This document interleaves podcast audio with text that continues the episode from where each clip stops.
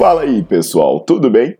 Bem-vindos ao Fitcast, Fitness com Cérebro. Eu sou Paulo Gentil, doutor em Ciências da Saúde, autor de best-sellers sobre emagrecimento, hipertrofia. Eu sou professor e pesquisador. Este canal foi feito especialmente para quem gosta de cuidar do corpo, mas não descuida da inteligência.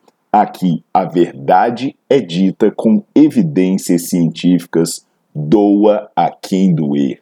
Não esqueçam de seguir o canal e divulgar. E também eu convido vocês para olhar os links na descrição do canal para ver as minhas aulas, meus livros e também me buscar nas redes sociais.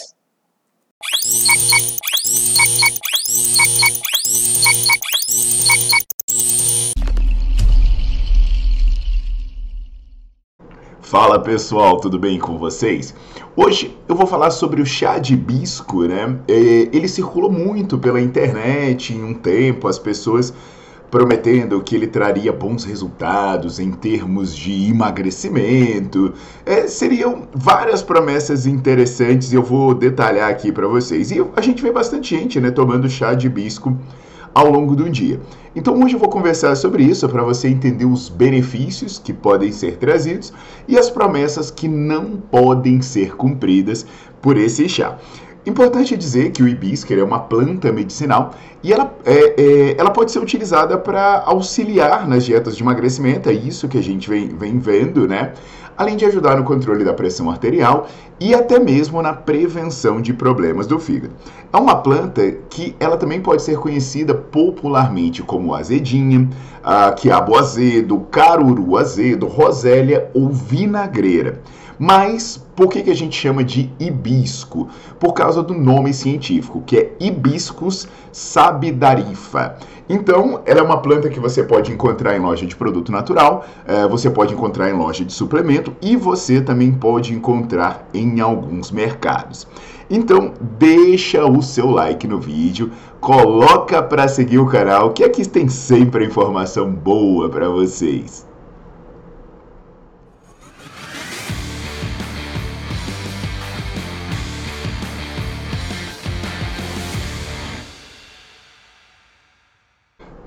Então, pessoal, é, eu andei pesquisando, né, pra gente ver o, quais são as promessas relativas ao chá de hibisco e tem uma descrição bem longa, quer ver só? Ajuda a emagrecer porque seria um diurético e também ajudaria na queima de gordura, diminuiria a absorção de gordura no intestino e ajudaria na queima de gordura acumulada no organismo, evita que a gordura que você ingere seja acumulada Outra questão é regular o apetite, então supostamente ela faz com que você vai comer menos, melhoraria a prisão de ventre, tendo uma ação laxante, ajudaria no combate a doenças hepáticas, doenças do fígado, ajudando a desintoxicar o órgão, porque seria como se, se, o, se o hibisco impulsionasse o funcionamento do fígado. Seria também é, um auxiliar no alívio de cólicas menstruais, por ter uma ação analgésica, auxiliaria no combate a gripes e resfriados, especialmente porque teria uma ação antioxidante e também é, imunoestimuladora, e ajudaria também a regular os níveis de colesterol, especialmente aumentando a fração do que a gente chama de colesterol bom, que é o HDL, e reduzindo a fração do que a gente chama de colesterol ruim, que seria o LDL. Também ajudaria no alívio de dores do estômago, devido a essa ação analgésica e também por um suposto efeito calmante, ajudaria na regulação da pressão arterial, sendo um antihipertensivo e, por fim, retardaria o envelhecimento da pele por causa do efeito antioxidante já falado anteriormente. Então, muita coisa boa, né?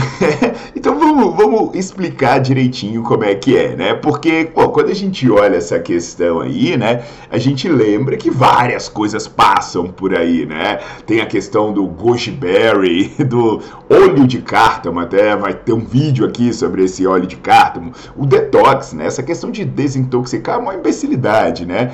Isso é, é algo feito pelo seu organismo, não tem nada que promova desintoxicação. Teve até a tal da, da farinha seca barriga. Vocês já ouviram falar da tal da farinha seca barriga? Bicho, nego não tem limite pra picaretagem, né? E tem uns clássicos, né, que a gente vê por aí, por exemplo, eu tenho um vídeo aqui que eu falo da ioimbina, que é usado com um monte de, de proposta, né, um suposto efeito emagrecedor, inclusive de perda de gordura localizada. Tem outro clássico da queima de gordura, que é L-carnitina, que é um dos primeiros queimadores de gordura. Eu também tenho um vídeo aqui falando sobre L-carnitina. Tem o BCA, pô, não pode esquecer o BCA, né, o suplemento inútil mais utilizado de todos, tá? 200 anos andando pela face da Terra e os trouxas continuam comprando. E aí, né, aparecem as novidades, as coisas exóticas, né? Tipo, daqui a pouco aparece a, a, a bunda de Tanajura criada pelas freiras virgens das Ilhas Fiji, sei lá o que. Aí aparece de vez em quando uns chás. E aí o chá de hibisco é assim. Mas é, se a gente resumir bem, né, pra galera que quer emagrecer, para deixar a coisa delimitada aqui, o, o chá de hibisco ele teria os seguintes potenciais: o efeito diurético, uh, evitar o acúmulo de gordura, diminuir a absorção da gordura no intestino, aumentar a queima da gordura e regular o apetite, fazendo com que a pessoa comesse menos. Então vamos lá, gente. Vamos entender sobre os estudos. E olha, tem estudos sim sobre chá de hibisco e tem estudos com efeitos potencialmente positivos. Tem um estudo em ratos, né, que ele fala sobre o potencial anorexígeno. Ele sugere que pode ter um efeito anorexígeno, fazer os bichinhos comerem menos, mas seria com a ingestão do composto ativo, não necessariamente do chá. Separaria lá uh, o composto ativo da Hibiscus sabidarifa, e aí numa dose de 33 miligramas por quilo por dia. E aí teria potencialmente uma, uma perda de peso. E aí eles diziam assim: olha, deve ser porque regulou o apetite, né, principalmente, mas também pode ser porque reduziu o acúmulo de gordura e por aí vai. Só que quando se foi moer as coisas ali, ficou uma sugestão de que na verdade não havia nada disso. O que poderia estar acontecendo era um efeito diurético. Então, uma maior eliminação de líquido fez com que o peso descesse na balança. E aí, um primeiro ponto que deve se destacar que foram estudos feitos em ratos. E eu já falei sobre esse problema quando eu falei do CLA, sobre a transferência dos resultados de ratos para humanos. Eu não estou falando que os estudos são totalmente inválidos, mas existem detalhes que precisam ser observados. Outra questão interessante é que quando você toma o chá, o princípio ativo ele está bastante diluído. E o que aconteceu nesse estudo foi que eles deram isso isolado. Aí, galera, é importante a gente destacar o seguinte: doses muito altas desse composto isolado, elas são potencialmente tóxicas. E aquele efeito que se falava que é bom para o fígado, na verdade ele acontece o contrário. Existem danos hepáticos. Então entenda, eu não estou falando mal do chá de hibisco. Porque se a gente retornar para falar do chá de hibisco, existem estudos apontando para efeitos positivos. Por exemplo, é, risco cardiometabólico, né? Ingerir o chá de hibisco pode ajudar a reduzir sua pressão arterial, pode sim ajudar a controlar os seus lipídios sanguíneos. Então, o chazinho de hibisco não tem nenhum problema, entende? Porque senão, né, a galera sempre vem e aparece. É, mas esse cara fala mal de tudo. Pô, velho, eu falo mal do que é ruim, caceta, sabe? Pô, o que é ruim é ruim. Eu fico puto da vida quando aparece essa galera mimizenta, né? Todo mundo fala bem, só você fala mal. Todo mundo é o caceta, né, velho? Pô, vocês ficam aí. Eu, eu vejo, velho, quem você. O cara assiste meu vídeo, vai ver esses canal maromba de maluco falando bosta, sabe? Os caras que são patrocinados por vendedor de suplemento. É claro que todo mundo fala bem. Você segue um monte de gente patrocinada e que não estuda a porcaria da coisa. Então é o seguinte, vamos lá. Chá de hibisco é de boa, é de boa. Você pode tomar, pode ajudar no efeito diurético, pode ajudar em controle de risco cardiometabólico, mas não é para emagrecer, entende?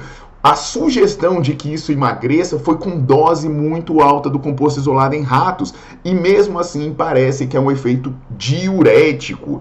Então, se vo, e, e, e, o efeito diurético, a dose alta pode ser perigosa. Então, assim, não pensa sobre isso. Agora, dizer que é ruim sempre não dá. Pode, ou, por exemplo, o efeito diurético ele pode ser interessante para algumas pessoas. A minha namorada tem muita retenção hídrica. Então, o chá de hibisco pode ajudar para ela. Agora, lembra, o seu peso pode baixar na balança. Agora, o peso que vai baixar na balança não é perda de gordura, é desidratação. Então, o que, que você precisa entender? A gordura hidrofóbica, né? Eu falo aqui sobre como a gordura é queimada e eu explico, cara, o músculo tem 75% de água. Para você armazenar carboidrato, você precisa de muita água, já a gordura não precisa.